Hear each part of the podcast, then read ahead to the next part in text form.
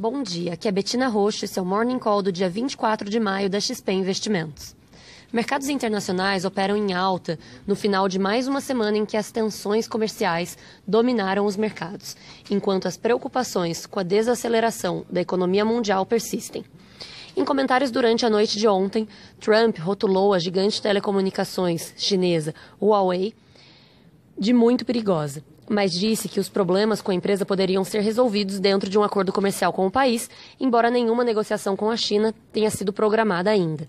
No Reino Unido, a primeira-ministra Theresa May anunciou que renunciará no dia 7 de junho, conforme já era esperado após fatos recentes ao redor do Brexit.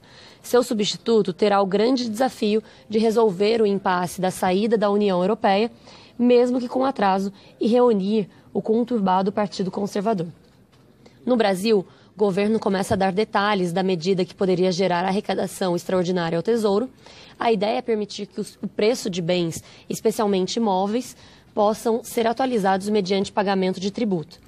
As estimativas iniciais da Receita apontam para ganhos de pelo menos 300 bilhões de reais aos cofres públicos. A rodada extraordinária de pesquisa da pesquisa XP e PESP mostra, pela primeira vez neste ano, a avaliação negativa numericamente à frente da opinião positiva em relação ao governo Jair Bolsonaro.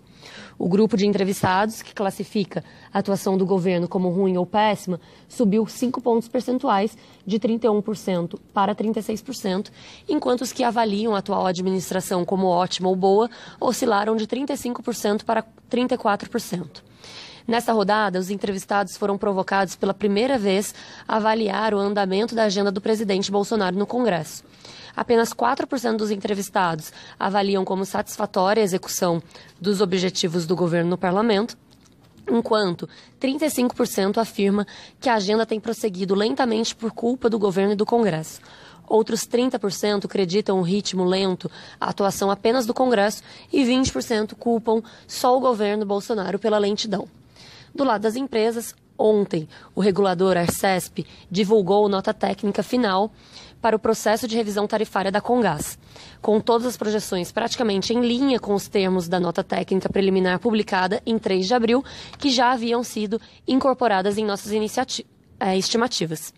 No entanto, acreditamos que o anúncio é um marco para a COSAN, podendo destravar um novo ciclo de investimentos em distribuição de gás e reiteramos a recomendação de compra nas ações.